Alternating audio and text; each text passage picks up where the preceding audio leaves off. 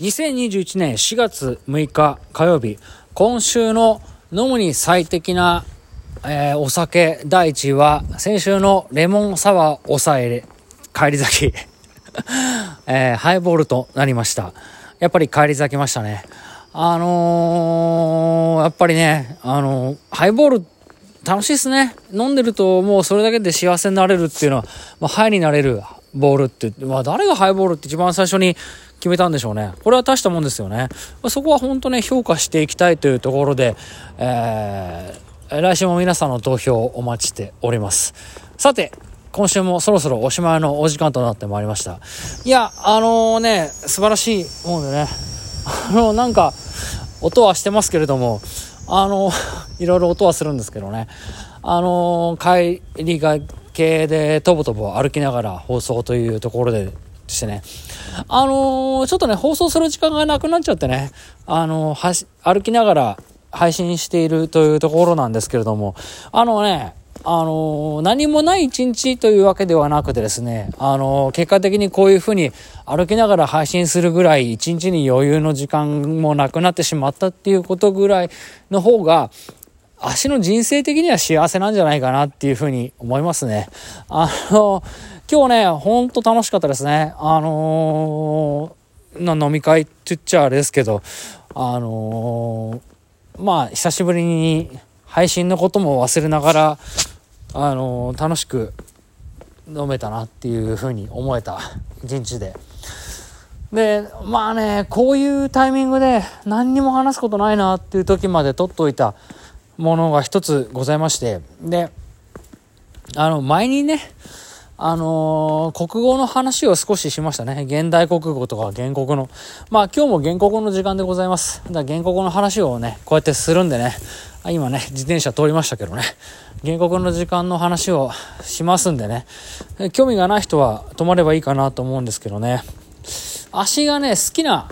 今度はね、今日はね、詩の話をしたいと思います。あのー、足ね、詩も結構好きで、あの、中学2年ぐらいの時はね、詩も一生懸命書いたりしたっていうぐらいな、あの、ちょっとしたね、中二病だったんですけどね、その中の詩のうちでですね、今車が通りましたけどもね、いいなって思う詩をね、一編ありまして、その詩の話をちょっとしたいなと思っております。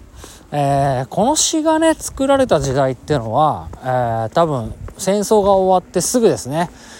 そういった時代の詩なんですけどもなかなかあのすごいなと思うんですね。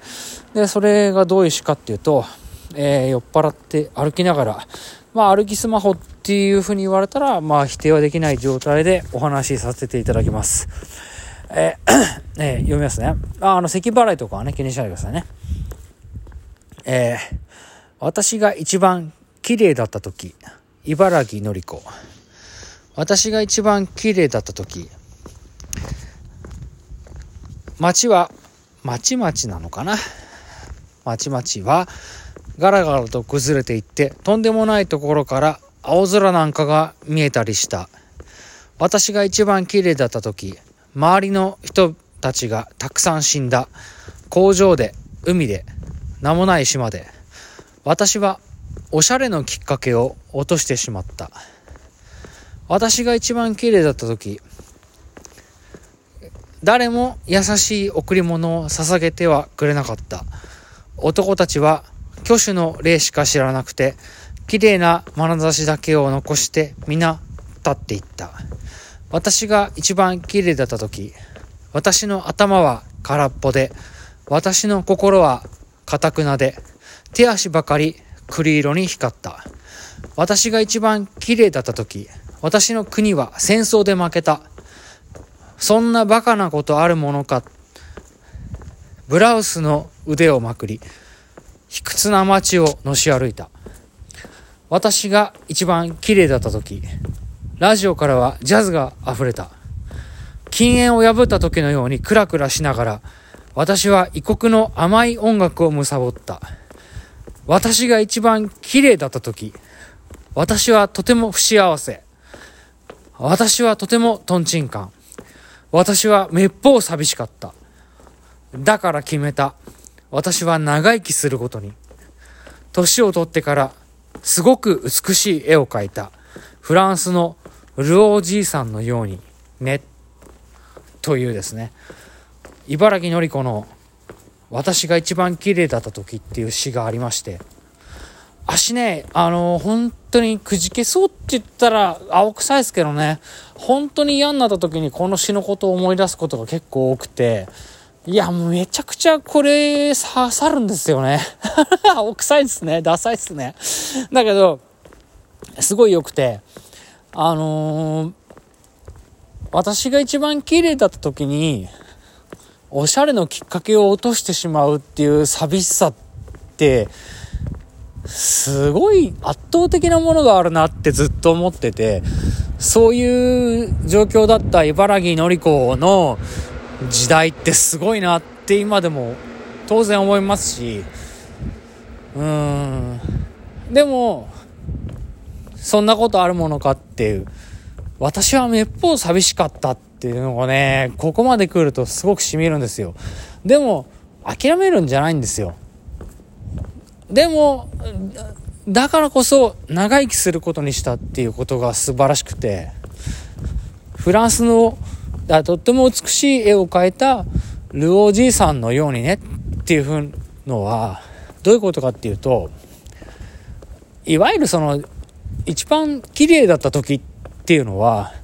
いや若けりゃ美しくて可愛いっていうのは幻想的な話であって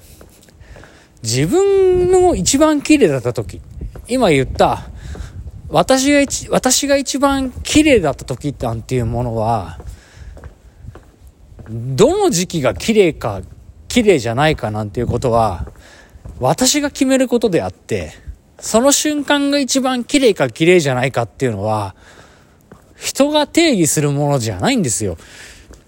私が一番綺麗だった時っていうのは、知らねえっていう話なんですよね。だから、